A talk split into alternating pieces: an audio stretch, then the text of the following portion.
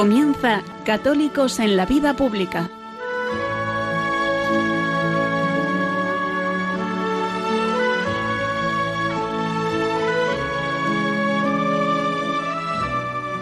Un espacio dirigido en Radio María por Luis Zayas.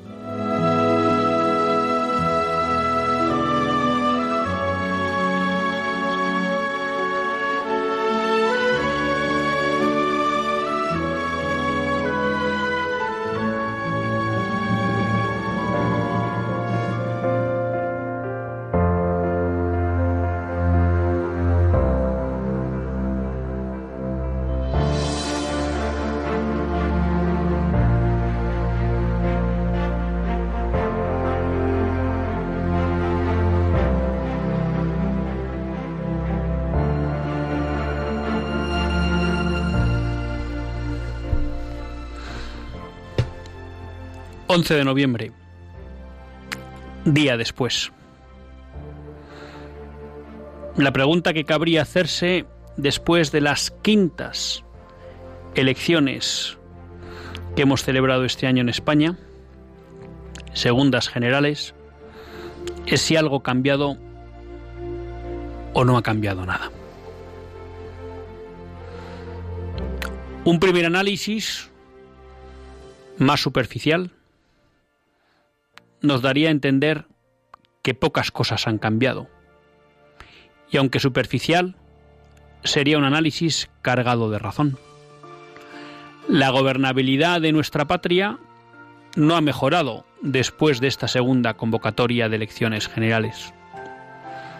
Las elecciones las ha, vuelto a ganar el Partido Socialista Obrero Español con Pedro Sánchez a la cabeza, y es Pedro Sánchez y el PSOE el único con capacidad de conformar un gobierno, lo mismo que antes de las elecciones. El principal partido de la oposición sigue siendo el Partido Popular, aunque quizá ahora con un poco más de diferencia sobre cualquier otro. El gobierno más probable sigue siendo, como en la fase anterior, un gobierno entre socialistas con Podemos y más país y el apoyo de los separatistas. La diferencia es que antes cabían otras opciones. Cabía una gran coalición, cabía un gobierno que hubiera tenido mayoría absoluta entre el Partido Socialista Obrero Español y Ciudadanos, Hoy en día esa opción ya no existe. O hay una gran coalición, o una abstención de la derecha que permita gobernar al PSOE, o la salida es un gobierno entre PSOE, Podemos y los partidos separatistas, algo que ya se exploró en la legislatura anterior y que fracasó. Hasta ahí lo que podrían ser los no cambios. Pero también son unas elecciones que si ahondamos un poco por debajo de la superficie, han provocado grandes cambios en la situación política española. Partido Popular sí, sigue siendo el líder de lo que podríamos denominar el grupo de centro derecha. Ya saben que no me gusta esa terminología. Pero es verdad que sigue siendo un líder muy debilitado. Me atrevería a decir incluso que más debilitado, aunque tenga más escaños, que tras las, que tras las elecciones de abril. Un partido que en los últimos años ha jugado un papel muy importante en la política catalana y en la política nacional como ciudadanos, ha estado a punto de desaparecer y se ha quedado reducido a la mínima expresión. Partido que representaba lo que yo siempre he dominado el programa del nuevo orden mundial. Liberalismo a tope en lo económico y en lo moral. Hoy se ha vuelto insignificante. Y su líder, Albert Rivera, deja la política. Saben ustedes que he sido muy crítico estos años con lo que era el planteamiento ideológico que nos proponía Albert Rivera. Pero a Dios lo que es de Dios y al César lo que es del César. Y hoy Rivera ha estado a la altura y ha demostrado una categoría humana y política grande. Ha dimitido no solo de presidente, sino que no será diputado y deja la política. Algo que no hemos visto nunca en la historia de la política española. Algunos dirán, buen batacazo se ha dado. Muchos batacazos ha habido en la historia de la política española y nadie ha reaccionado con la gallardía, valentía y asunción de responsabilidades que ha hecho Albert Rivera, al que repito, no comparto con él nada de su planteamiento ideológico, pero que hoy ha demostrado que tiene una altura personal y profesional. Hemos tenido, frente a esa caída, casi desaparición de un partido que podríamos denominar prototípico del nuevo orden mundial, la aparición de un partido que se opone al pensamiento políticamente correcto, a la dictadura progre en la que vivimos. Vox ha más que duplicado su presencia en el Parlamento. Un partido que defiende la no imposición de la ideología de género. Un partido que defiende la libertad de enseñanza. Un partido que quiere que se tomen medidas para proteger realmente la unidad de España. Que quiere reformar el sistema autonómico que produce una desmembración de la nación española. Un partido que habla de defensa de la vida, aunque no concreta del todo, pero habla de defensa de la vida y derogar la ley actual que tenemos. Un partido que se opone a la eutanasia. Un partido que denuncia la instrumentalización de la violencia contra la mujer y que critica y quiere derogar la ley de violencia de género y también la ley de memoria histórica. Es la primera vez en España que un partido que se opone a lo políticamente correcto tiene un éxito y una representación tan grande como la que ha obtenido Vox después de estas elecciones. Hemos visto también cómo Íñigo Errejón fracasaba en su proyecto de Más País y Podemos veía menguada también su representación, aunque aguantaba mejor de lo que se esperaba. Por tanto, hay un plano que no ha cambiado, gobernabilidad difícil. Gobernará posiblemente una izquierda con un carácter laicista cada vez mayor, lo cual no será bueno ni para los cristianos ni para la Iglesia. Pero también hay muestras de que no todos están dispuestos a comulgar con ruedas de molinos. Veremos qué nos deparan los próximos meses en la conformación de gobierno. Lo que sí podemos decir es que aunque parece que todo sigue igual, nada sigue como antes.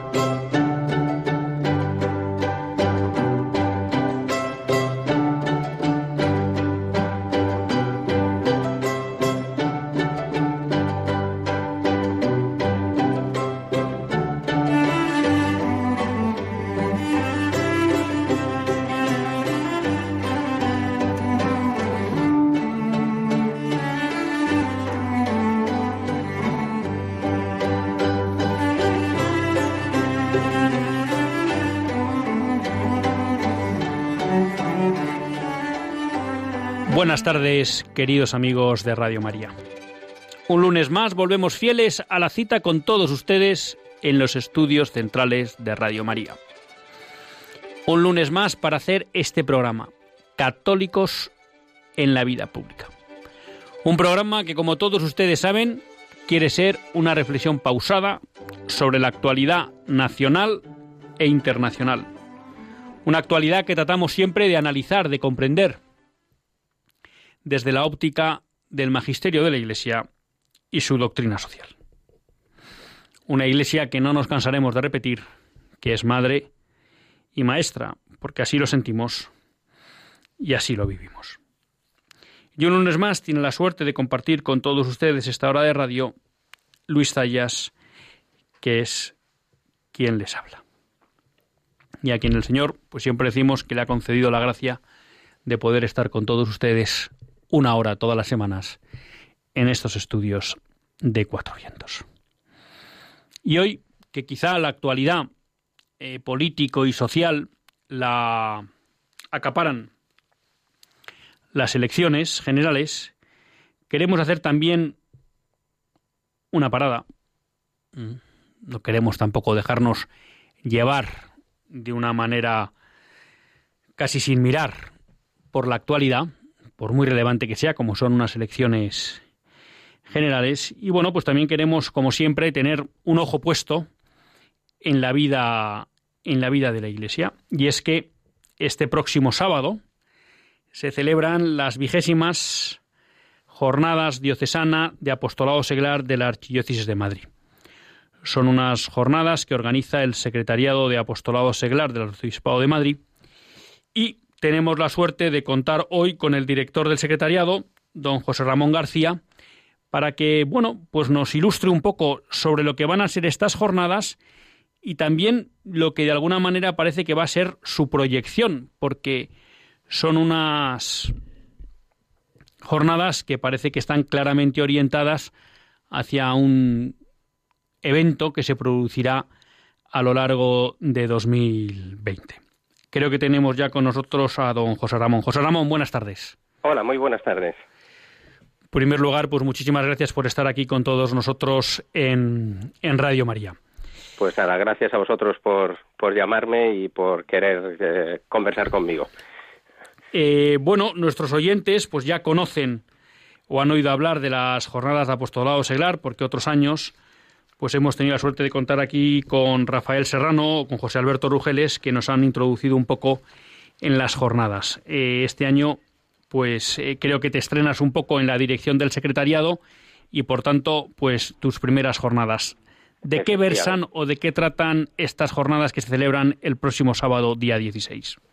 Eh, bueno, de manera general, las jornadas de apostolado seglar eh, eh, son unas jornadas, es, un, es un momento, un momento de estar alrededor de nuestro pastor, de don Carlos, y de convivir y compartir pues las asociaciones, los movimientos, las parroquias, en fin, todos los eh, laicos, todos los seglares que quieran participar en ellas, pues tener un, un, día de, escuchar, de, compartir, de convivir.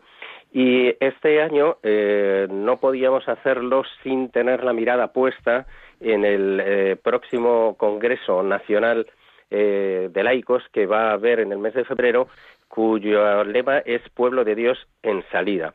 se ha estado trabajando en la diócesis en la preparación de este, de este evento, de este congreso. numerosas parroquias y asociaciones y movimientos han trabajado un, documento cuestionario para la preparación de este Congreso de Laicos eh, y precisamente este sábado una de las partes, uno de los momentos que tendremos eh, será poner en común y, mm, ver entre todos ese trabajo que se ha hecho en la Diócesis de Madrid y que se va a enviar a, la conferencia episcopal, a, las CEAS, al, apostolado seglar de la conferencia episcopal, para contribuir al documento, al instrumentum laboris, que eh, será eh, el, documento con el que se preparará ese congreso que te digo que tendrá lugar, Dios mediante, el 14, 15 y 16 de febrero de 2020. por quedarnos un poco primero con, con las jornadas. ¿Cuál va a ser la estructura de las jornadas? Si alguien de alguna manera está pensando en participar, ¿qué se va a encontrar el próximo sábado? Bueno, pues el próximo sábado por la mañana se va a encontrar una presentación, una ponencia eh, de don Isaac Martín, que es una de las personas que está trabajando en la Comisión de Contenidos del Congreso de Laicos, es decir, es una de las personas pues que conoce de primera mano todo el entramado que, se está llevando a cabo para poder eh, hacer realidad este, este proyecto, este congreso. Él tendrá una ponencia y posterior a esa ponencia, pues eh, los presentes podrán hacer todo tipo de preguntas que consideren oportunas. Inmediatamente después se proyectarán eh, eh, las conclusiones de los trabajos que se han hecho en Madrid, como antes te comentaba, momento en el cual también aquellos que quieran matizar o que quieran aportar lo podrán hacer. Sus, sus, ideas. y por último, para cerrar la mañana, a las doce y media tendremos la Eucaristía presidida por eh, don Carlos Osoro. Eh, comeremos, que es uno de los momentos pues más eh, emotivos, más especiales del, del, día, porque es un momento de compartir, de charlar distendidamente, y después de la comida, siguiendo la estructura de otros años, tendremos unos testimonios. Y este año contamos con el testimonio de Tamara Falcó y de José Luis Restán. Tamara Falcó, pues es una es una figura eh, muy pública y es una figura eh, que últimamente pues eh, la hemos visto con un empuje y una fuerza muy grande en su testimonio de, fe y queremos que ella comparta con nosotros pues pues toda esa vivencia suya. Y José Luis Restán pues que es director de contenidos de la cadena Cope pues es un es un hombre que ya tiene un nombre en, en, en, el mundo de la comunicación y de la comunicación católica y, van a ser las dos personas que darán, que darán sus testimonios. Y por último, bueno, tendremos por supuesto pues unas palabras del eh, señor eh, cardenal arzobispo de Madrid y, nada, y cerraremos con, con, una, con una puesta en común y una posterior oración. Y ese es el, el esquema de, de trabajo que tendremos el próximo, el próximo sábado. Por concretar un poco ya la información más práctica, ¿dónde se va a celebrar? Qué horario tiene y si pues todavía hay alguna persona pues que no había dado el paso, dónde puede inscribirse o dónde puede contactar para, hacer, digamos, pues, suscripción. Pues mira, en lugar de la jornada será el Seminario Conciliar de Madrid, que está en la calle Buenaventura número 9, el Seminario Conciliar. El horario es eh, a partir de las nueve y media de la mañana eh, comenzará la acogida a, la gente que, que, venga a la jornada y eh, lo que es propiamente comenzar la jornada comenzará a las 10. Tenemos pensado que aproximadamente termine la jornada alrededor de las 6 de la tarde. Y eh, me preguntabas también, sí, efectivamente, que cómo em, se puede inscribir la gente. Yo, vamos, eh, desde luego que invito, y no es tarde, eh, para, para inscribirse. Eh, se puede inscribir o bien eh, a través del Secretariado de Apostolado Seglar, que está en la calle Bailén 8, en el, en el Obispado, 28071, llamando, llamando a la delegación y dando sus datos. digo el teléfono de espacio, 914 546 421 y también por correo electrónico que es aseglar a seglar de apostolado seglar a seglar arroba archimadrid.es y por cualquiera de esas eh, vías pueden pueden inscribirse que todavía eh, hay tiempo y desde luego yo animo a, a, toda la gente. Yo creo que va a ser un, un día pues en el que vamos a vamos a aprender mucho vamos a compartir mucho y yo creo que, vamos a convivir mucho. Va, a ser un, va a ser una jornada festiva alrededor de, don Carlos, que yo creo que también es lo más importante, ¿no? El, tener una jornada alrededor del pastor de la diócesis. José Ramón, eh, lo que es la temática de, de la jornada nos orienta hacia ese congreso que nos estás hablando que se celebrará además en Madrid los próximos 14, 15 y 16 de febrero de 2020. ¿Cuál es el objetivo de ese congreso? Porque por el título parecería que tiene un carácter misionario importante, pero mm, no sé cuál es, cuál es un poco el objetivo o lo que se pretende con este congreso de Caminando hacia el Congreso Pueblo de Dios en Salida. Pues eh, mira, Pueblo de Dios en salida yo creo que es muy significativo y que nos dice mucho ¿no? en el lenguaje del Papa Francisco. Eh, es, una invitación, una nueva invitación, un, nuevo empuje de eh, tomar conciencia el seglar, el laico, de su papel importantísimo dentro de la Iglesia eh, como misionero, como salir hacia aquellos que, que, necesitan el, el mensaje, el, Evangelio, la palabra de Dios. Eh, yo creo que ese es el, el eh, objetivo último, ¿no? El, volver a tomar conciencia, el animar, el empujar al laico a, a salir, a salir eh, el Papa Francisco diría hacia las periferias, ¿no? la nueva evangelización que también leíamos anteriormente al, Papa Francisco, es decir, esa, ese llevar al mundo el Evangelio. Y, el, Congreso eh, yo creo que está siendo muy importante y mira, mm, aprovecho para recalcar esto porque ya, ya está dando sus frutos. El hecho de, de toda la preparación en las diócesis de España, que lo, se está preparando en, prácticamente todas las diócesis de España, eh, con muchísima ilusión, ha hecho que haya una revitalización del mundo del apostolado seglar en, las diócesis eh, eh, muy profundo.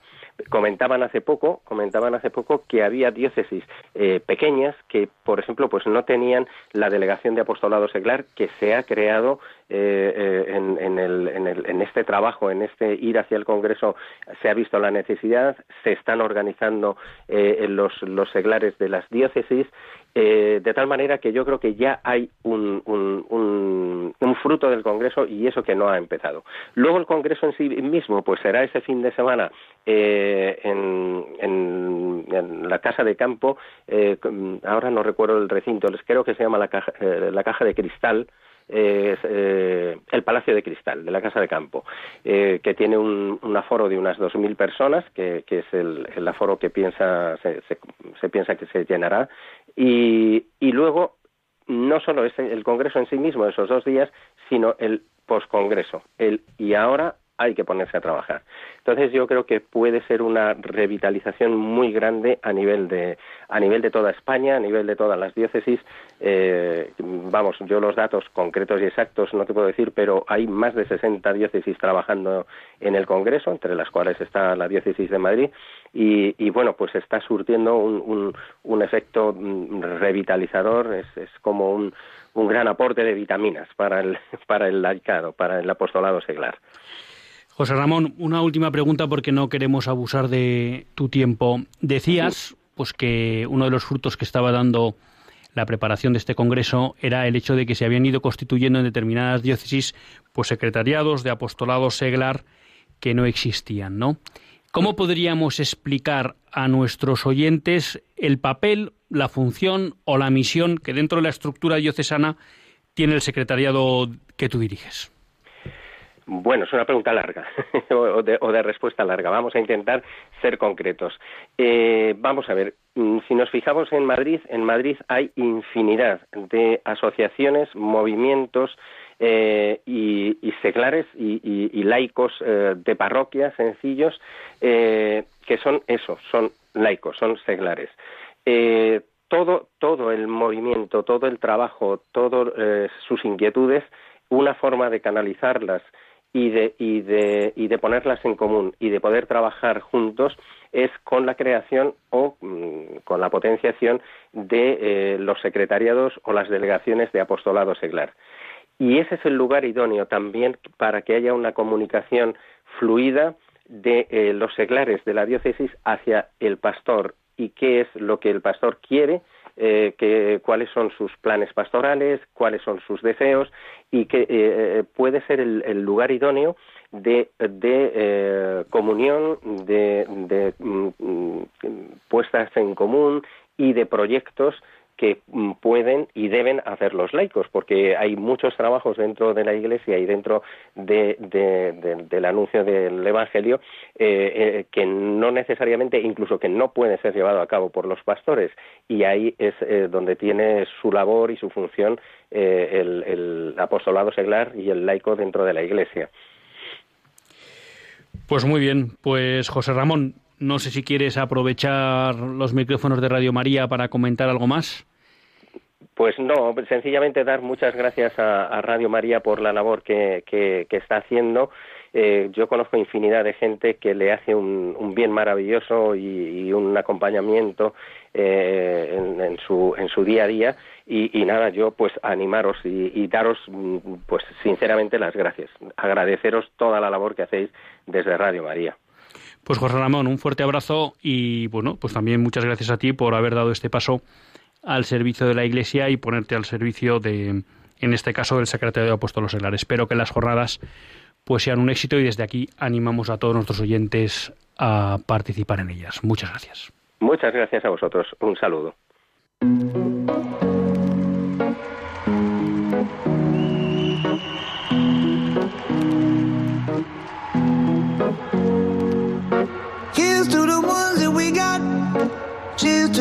Wish you were here, but you're not. Cause the drinks bring back all the memories of everything we've been through.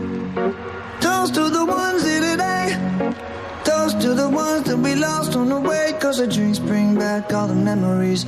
And the memories bring back, memories bring back your. There's a time that I remember when I did not know no pain. When I believed in forever and everything will stay the same. Now my heart feel like December when somebody say your name. Cause I can't reach out to call you, but I know I will one day. Everybody hurts sometimes, everybody hurts someday. Yeah, yeah. But everything gon' be alright. Gonna raise a glass and say, hey. Here's to the ones that to the wish you were here, but you're not. Cause the drinks bring back all the memories of everything we've been through. Toast to the ones here today. Toast to the ones that we lost on the way. Cause the drinks bring back all the memories. And the memories bring back, memories bring back your. Do, do, do, do, do,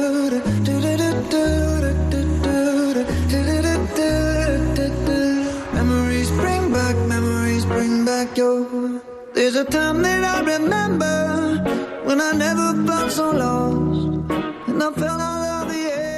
Cuando son las 8 y 27, 28 ya en la península, 7 y 28 en las Islas Canarias, retomamos el programa de católicos en la vida pública. Aprovecho para recordar que todos aquellos que quieran apuntarse a las jornadas de apostolado seglar, pues lo que se van a celebrar en el Seminario Conciliar de Madrid.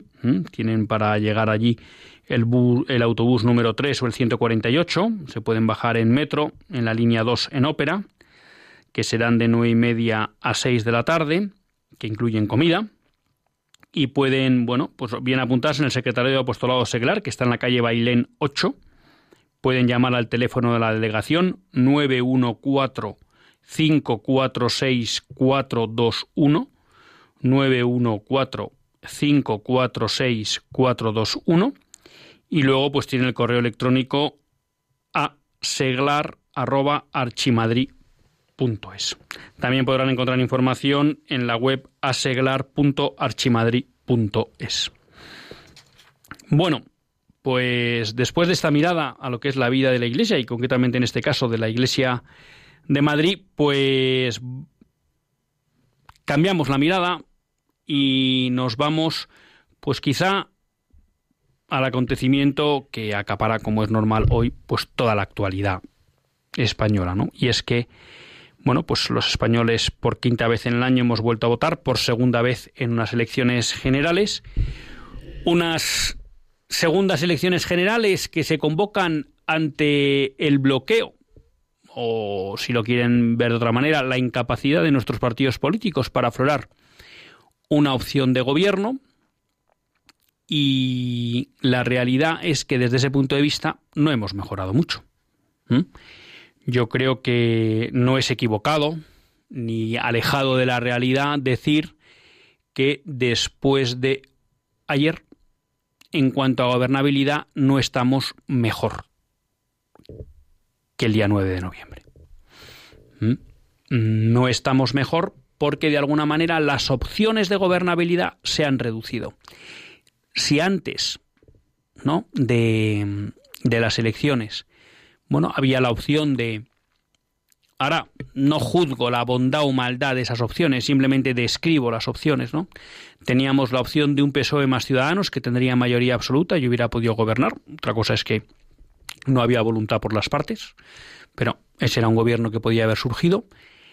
Había una opción que es lo que mm, denominamos el pacto entre PSOE, Podemos y los separatistas, bien entrando en el gobierno, bien simplemente apoyando la investidura, segunda opción. Habría una tercera opción que matemáticamente daba, pero bueno, que en ningún momento se planteó, que podría ser lo que denominábamos una gran coalición, que en ese momento, dado el número de votos, era parecido a PSOE Ciudadanos, podría haber sido PSOE-PP, o un gobierno PSOE-PP Ciudadanos. Bueno, y también se intentó, de alguna manera, pues lo que sucedió en la última investidura de Mariano Rajoy y es que, bueno, aunque se pudiera conformar un gobierno que tenía minoría, pues conseguir la abstención de algunos adversarios ideológicos para que ese gobierno pudiera pasar, ¿no? Cuando Mariano Rajoy pactó con Ciudadanos en 2015, 2016, perdón, bueno, pues se pidió la abstención del Partido Socialista para que absteniéndose él hubiera más síes que noes a ese gobierno acordado y eso permitiera que hubiera un gobierno. Bueno, esas cuatro opciones, pues a día de hoy eh, ha decaído una, que es la posibilidad de un PSOE Ciudadanos, eso ya no existe. Mantenemos la opción de un PSOE Partido Popular, mantenemos la opción de un PSOE más Podemos, más Más País, más los partidos separatistas. Hay que decir aquí que lo que sería la suma de PSOE más Podemos más Más País ha perdido, creo que era exactamente, ha perdido ocho diputados. Esto supone, bueno, que si siguen contando con los separatistas, pues podrían obtener eh,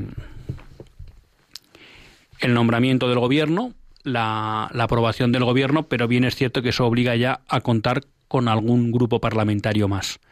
¿eh? en, la, en la legislatura anterior, básicamente con la abstención de Esquerra, hubiera servido. Entonces, desde ese punto de vista de la gobernabilidad, bueno, pues se han reducido las opciones y de alguna manera todo parecería indicar como que coge más fuerza eh, la opción de un PSOE más Podemos, más más país, más separatistas. Ya saben todos ustedes que es algo que se intentó. De hecho, es la única opción que intentó en principio Pedro Sánchez. No salió antes del 10 de noviembre y por eso fuimos al 10 de noviembre. Bueno, la duda es si saldrá ahora, pero de alguna manera todo parece indicar como que el resultado empujaría todavía más a la búsqueda de esa solución. ¿Mm? De darse esa solución, bueno, yo creo que, que sería mala para España y sería mala para los cristianos. ¿Mm? Porque un gobierno en el que se unieran Partido Socialista, Podemos y Más País tendría un carácter claramente anticlerical. Y desde ese punto de vista, yo creo que la Iglesia pues sufrirá. ¿Mm? Sufrirá, sufrirá limitaciones a su libertad para ejercer eh, su actividad, sobre todo en el ámbito de la enseñanza, pero podrían venir también limitaciones y persecuciones a la libertad para mostrar o para proclamar su enseñanza y el Evangelio. Habrá restricciones a la libertad educativa seguro, eso ya viene en el programa, lo repasamos aquí, creo que fue el día 3, cuando hablamos de los programas electorales. Bueno, el Partido Socialista eh, claramente quiere eh, reducir, limitar todavía más en España la libertad de educación, tanto de los padres para elegir la educación que quieren para sus hijos, como de los centros para desarrollar su ideario propio. nos podríamos encontrar que si finalmente se fueran aprobando leyes como la Ley Nacional LGTBI, pues podríamos tener serios problemas para que la Iglesia, por ejemplo, eh, la Iglesia las personas de sentido común, pero bueno, vamos a hablar concretamente de la Iglesia, pudieran explicar y divulgar, por ejemplo, su visión del hombre y de la sexualidad humana.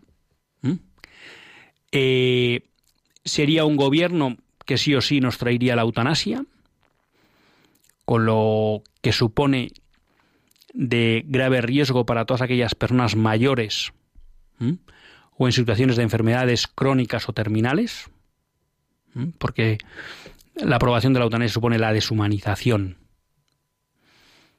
de, de la medicina y del trato al enfermo, y eso pone en riesgo los cuidados que merecen esas personas que están en esas situaciones. Por tanto, bueno, pues yo creo que también es un hecho a tener en cuenta. Por tanto, hemos visto que la libertad religiosa va a sufrir, la libertad de educación va a sufrir, eh, el derecho a la vida va a sufrir. Ya, desgraciadamente, no tanto por el comienzo de la vida, porque realmente es difícil maltratarla más de lo que se la maltrata en España, sino en este caso sería por su fase, por su fase terminal. Y luego, bueno, pues hablamos siempre de un cuarto elemento de esos principios irrenunciables que nos enunciaba Benedicto XVI, que sería el bien común, y normalmente aquí lo solemos concretar en dos aspectos. Fundamentalmente uno, pues la unidad de España, ese bien moral que hay que proteger. Bueno, pues creo que claramente un gobierno que se apoye en los separatistas, pues no será activo en la defensa de ese bien común que es la unidad de España. Y creo que no son buenas noticias para muchos españoles que en Cataluña, Vascongadas eh, u otras provincias, como está pasando en otras comunidades, como está pasando en la Valenciana o en Baleares, es verdad que a otro nivel de lo que está sucediendo ahora en Cataluña, pues ven limitadas muchas de sus libertades eh, por culpa de los gobiernos eh, separatistas. Bueno, esa podría ser la opción. Hay otra opción que se está hablando, que desde muchos ámbitos se mueve, que es lo que podríamos denominar la gran coalición, ¿no? Al estilo alemán. Una gran coalición en la que están llamando, que podría tener dos formas, ¿no? Una gran coalición que podría ser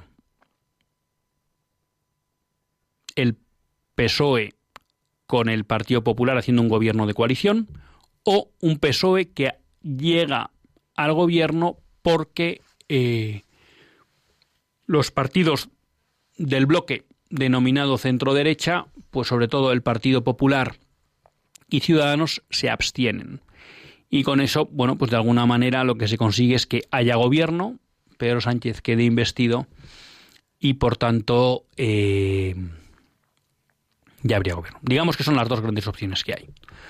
Eh, hay quien sostiene que ante la emergencia nacional que puede sufrir, eh, puede suponer un gobierno de la característica de PSOE más Podemos más País más separatistas, pues Partido Popular y Ciudadanos deberían garantizar una excepción para que Pedro Sánchez, con un acuerdo de investidura, pues pudiera gobernar en solitario o bien en coalición con el Partido Popular. Bueno, el Partido Popular dice que no está por la coalición ni tampoco por la abstención.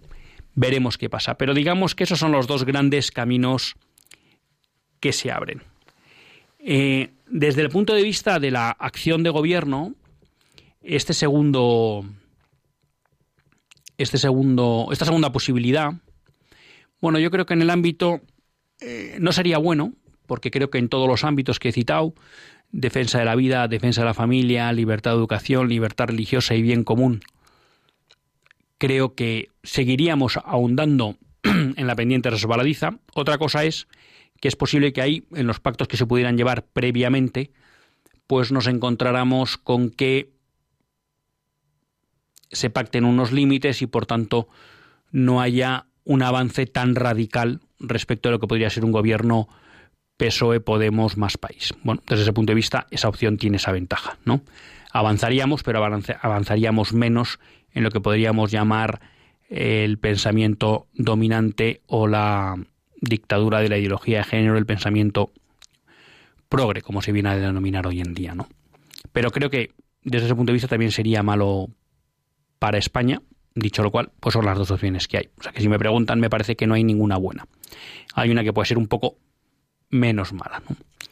Es verdad que hay también mm, hay quien muestra su gran preocupación por bueno el deterioro que se está produciendo en la situación económica y entiende que para gestionar ese entorno de crisis económica que empieza a aparecer en el horizonte, hay quien habla de esa aceleración, hay quien habla de crisis económica, bueno, pues que sería mejor un gobierno sin Podemos, ¿no? Parecería, entienden, y eso creo que con razón, las instituciones internacionales o digamos los ámbitos empresariales, bueno, pues que un gobierno PSOE-PP o PSOE apoyado por el PP desde fuera, bueno, pues podría cambiar mejor una crisis que lo que podría ser un gobierno PSOE Podemos más país. Pero digamos que estamos ahí. y de alguna manera, pues bueno, creo que no hemos mejorado sustancialmente respecto de la situación anterior. No hemos mejorado, estamos igual.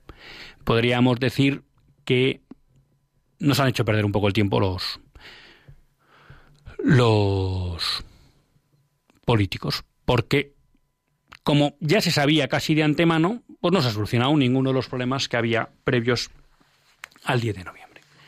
Por tanto, podríamos decir que todo sigue igual, de mal. Desde mi punto de vista, es una opinión personal que no hay por qué compartir. Ahora bien, sí creo que han cambiado cosas que son relevantes y que merece la pena comentar. Por un lado, eh, es muy llamativo que se ha, se ha producido una fuerte abstención. La abstención ha crecido casi en dos millones de personas respecto de las elecciones de abril. A mí es una cosa que me ha llamado la atención, porque en un momento en el que parece que se produció un bloqueo, perdón, un bloqueo importante en la política española, eh, la posición de muchos españoles ha sido decir me quedo en casa y quizás mi manera de contribuir al desbloqueo. Lo más llamativo de esta situación es que el incremento de la abstención se ha producido básicamente igual, bueno, no básicamente igual, pero sí, bastante parecida por bloques, ¿no? Digamos que el, el bloque PSOE, Podemos, Más País ha perdido 982.000 votos, serían como personas de izquierdas, vamos a llamar así, claro, si habláramos de que son bloques estancos, que no es exactamente así, pero bueno, de que votan esas opciones de izquierdas que han dicho, bueno, mm, mi manera de desbloquear es me voy a casa. O simplemente no estaban satisfechos con cómo han actuado los partidos a los que en principio habían dado su representación en abril. Por el lado del grupo de Ciudadanos, Partido Popular y Vox, se han perdido 881.000 votos. 100.000 menos. Y eso ha hecho que esos dos bloques queden prácticamente emparejados en votos en 10.400.000. Eh, este mediodía lo comentaba con una tía mía que comía en su casa. A ella le salía que los tres grupos de Partido Popular, Ciudadanos y Vox tenían más votos que, que la suma de los tres de izquierdas. La verdad que luego revisando datos dependía un poco en qué página web obtenías los datos porque bailaba un poco de unas a otras el, los votos que se atribuían a más país. Con lo cual, bueno, podríamos decir que prácticamente ha habido un empate técnico en el entorno de los 2 millones, 10 millones 400 mil votos cada uno de los dos bloques. El único bloque que ha crecido es lo que podríamos denominar los, los separatistas. Los separatistas y regionalistas, que fundamentalmente ahí, bueno, ha habido una irrupción muy importante de la CUP. La CUP ha irrumpido con 243.000 votos y dos escaños. Son los dos escaños que pierde Esquerra, pero bien es verdad que la CUP irrumpe con 100.000 votos más de los que había perdido de los que ha perdido la CUP. Con lo cual, bueno, pues ahí se, se produce un poco ese efecto. Entonces, bueno, un elemento que me llama mucho la atención es este incremento de la abstención que prácticamente es pareja en los dos bloques y que hace que se haya perdido se haya perdido. Ahí, bueno, pues el Partido Socialista, por el bloque de la izquierda, ha perdido 727.000 votos. Eh, más País ha irrumpido con 554.000, pero si consideramos lo de compromiso, ha crecido en 381.000 votos. ¿Mm? Y Podemos ha perdido 635.000 votos. Con lo cual, bueno, de alguna manera estamos hablando de que el PSOE ha perdido prácticamente el 10% de los votos que tenía en las elecciones anteriores y Podemos casi un 20% de los votos que tenían en las elecciones anteriores. Mm. Por tanto, bueno, han tenido un castigo severo desde ese punto de, vista los dos partidos de la izquierda, que se compensa en parte con esa aparición de más país que ha debido recoger de esos dos, de esos dos partidos. Por el bloque de Partido Popular, Ciudadanos y Vox, de nuevo tenemos que se han perdido 880.000 votos. Lo que pasa que ahí el que ha tenido una sangría tremenda es Ciudadanos. Ciudadanos ha perdido dos millones y medio de votos. Eso quiere decir que prácticamente ha perdido el 66% de los votos que tenía hace seis meses. esos dos millones y medio de votos que se han perdido se han ido 663.000 al Partido Popular y 962.000 a Vox. Lo que nos viene a decir que nos faltan 880.000 votos de ciudadanos que se han quedado en casa. Entonces a mí esto me ha llamado la atención porque, bueno, digamos que el bloqueo que se había producido en, en abril, bueno, pues ha llevado a casi dos millones de españoles a quedarse en casa. Bueno, primer análisis. Aquí es donde empiezan a cambiar las cosas. Sobre todo, es verdad que en el bloque de las izquierdas ha irrumpido más país, pero creo que podemos decir que lo que eran las expectativas ha sido un proyecto fracasado, tres diputados, tiene su mérito, ¿eh? pero no consigue grupo parlamentario y creo que todo el mundo esperaba más de esa irrupción. También yo me atrevería a decir aquí con todos ustedes que, mm, o mi visión, ¿no? Es que Más País fue un proyecto lanzado para perjudicar a Podemos, visto que no se avenía al pacto. Cuando vieron que la subida de Más País podía perjudicar más al Partido Socialista que a Podemos, que ha aguantado razonablemente bien, aunque ha pedido un 20% de los votos, bueno, pues yo creo que se desinfló esa opción y no se le dejó crecer. Y se ha quedado pues en un mínimo de tres diputados. Pero digamos que lo que es el bloque prácticamente permanece igual. Ha tenido más castigo Podemos que, el Partido Socialista en, términos porcentuales, pero los dos han sufrido una bajada relevante. Donde se ha recompuesto todo es en el bloque Partido Popular, Ciudadanos y Vox. Ciudadanos no se puede decir que es un partido que ha desaparecido porque mantiene 1,6 millones de votos, tiene 10 diputados, pero sí podemos decir que ha quedado reducido a la mínima expresión. Eh, no hay que olvidar que en, la, en abril obtuvo su mejor resultado con 57 escaños y 4 millones. Bueno, a mí, salvando siempre pues, la cuestión de las personas, porque nunca a nadie le gusta que las cosas le vayan mal a nadie, ¿eh? pero bueno, para mí es una buena noticia. En lo que hemos venido hablando a lo largo de, de estos años, de cuando tratábamos las cuestiones políticas, bueno, creo que realmente Ciudadanos era el partido que mejor reflejaba lo que es la visión del hombre del nuevo orden mundial, ¿no? Y teníamos un, un partido muy liberal en lo moral y que realmente, pues no sé por qué, porque tampoco cuando estaban en Cataluña eh, tenían este perfil, desde que dan el salto a la política nacional, pues han decidido ser los más liberales en lo moral en, todas esas cuestiones. Entonces, Ciudadanos apostaba por la eutanasia, apostaba por los vientres de alquiler, vamos, no había tema que quisiera dejar eh, sin tocar. Y bueno, para mí, desde ese punto de vista, es una buena noticia que ese programa electoral no goce de apoyo hoy en día en España y se haya quedado reducido a esa expresión. Es verdad, me podrán decir muchos de ustedes, bueno, tenía una parte de, de, defensa de la unidad de España, de defensa de la presencia de España en Cataluña, y todo eso no lo niego, ¿eh? pero realmente tenía un componente moral pues que, a mí me resultaba muy, muy dañino. ¿no? Entonces, desde ese punto de vista, podríamos decir, eh, si me permiten hablar en estos términos, pues esa especie de proyecto de laboratorio, porque creo que Ciudadanos ha sido un proyecto de bastante laboratorio, eh, de lo que podríamos denominar el nuevo orden mundial en España, pues ahora mismo podríamos decir que ha fracasado. Lo cual no quiere decir que haya fracasado el proyecto del nuevo orden mundial, sino que ha fracasado el proyecto de En Ciudadanos, ¿no? Ya se buscarán ellos las vueltas para ver por dónde nos introducen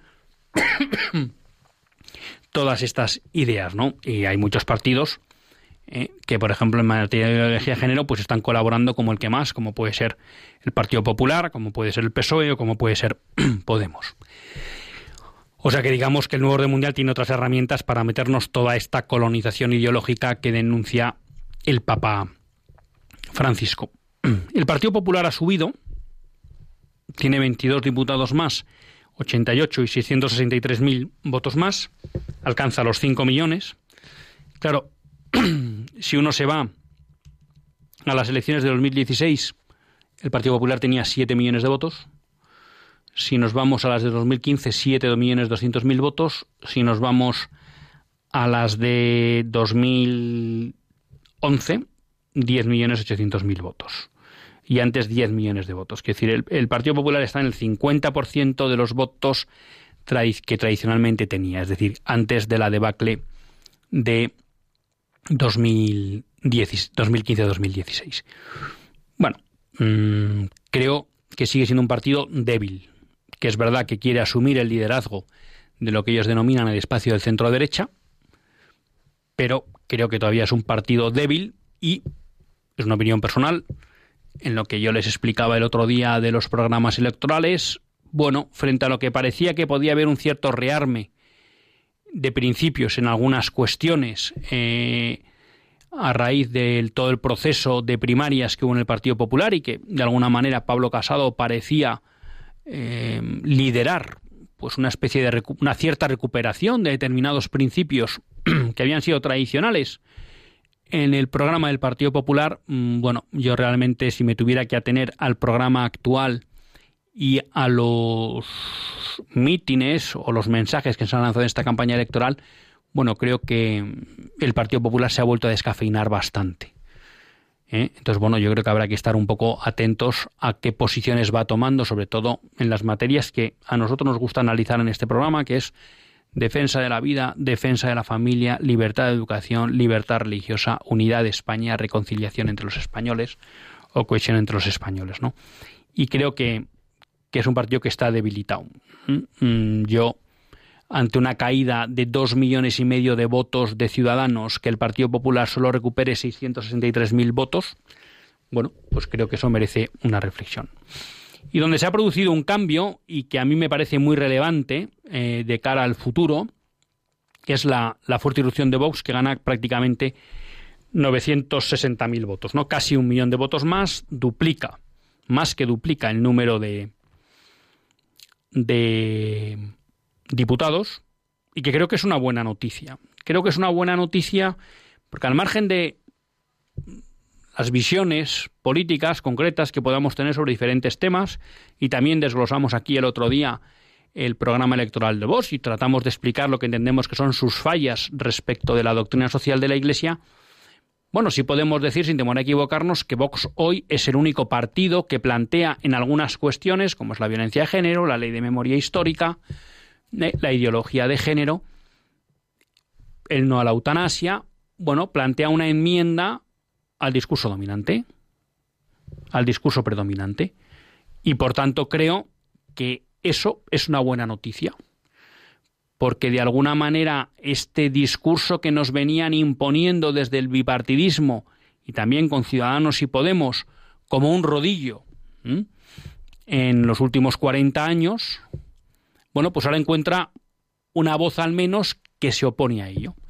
Y yo creo que eso es bueno. Alguno puede decir, bueno, pero eso ya lo teníamos con 24 diputados. Entonces, ¿cuál es la mejora? Bueno, hay un, hay un salto cualitativo importante y es que el hecho de que Vox haya superado los 50 diputados le permite interponer em, recursos de inconstitucionalidad de leyes.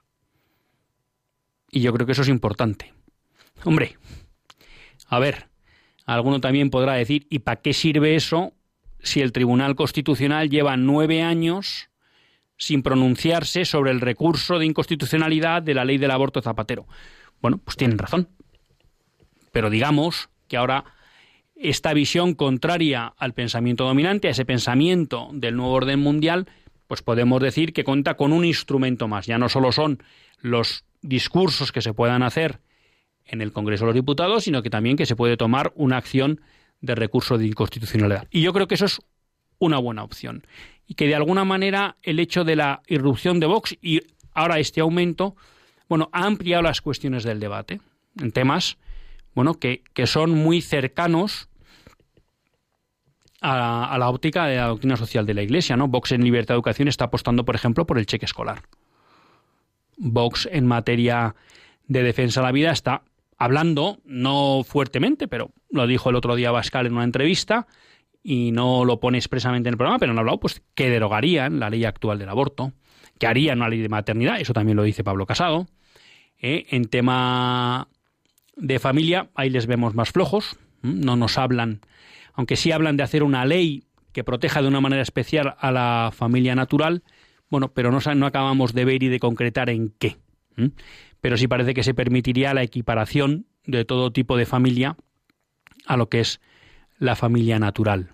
Eh, no apuestan mucho por la defensa del vínculo, porque no hemos escuchado ninguna reforma sobre lo que es la ley del divorcio express.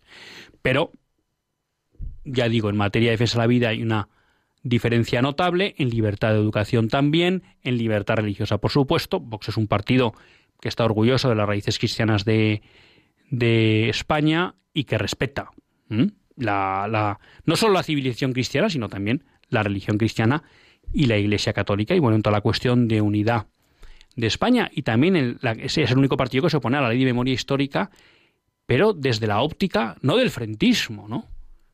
Sino de permitir que se mantenga la concordia y la convivencia entre los españoles. Y creo que eso también es un, es un aspecto a valorar.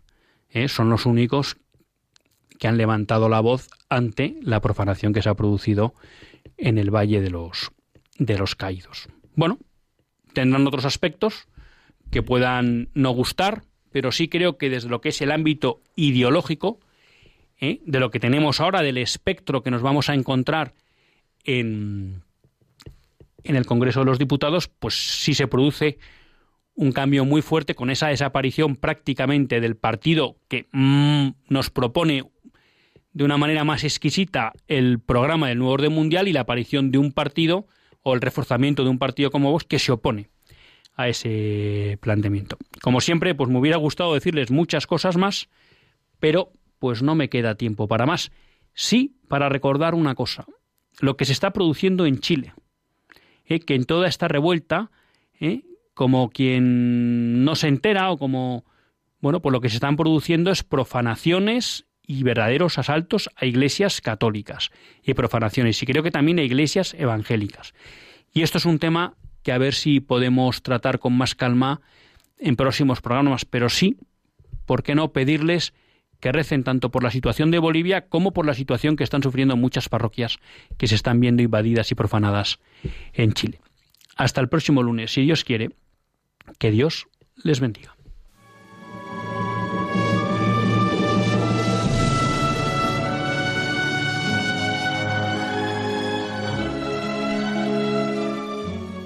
Así concluye Católicos en la Vida Pública, un programa que dirige Luis Zayas.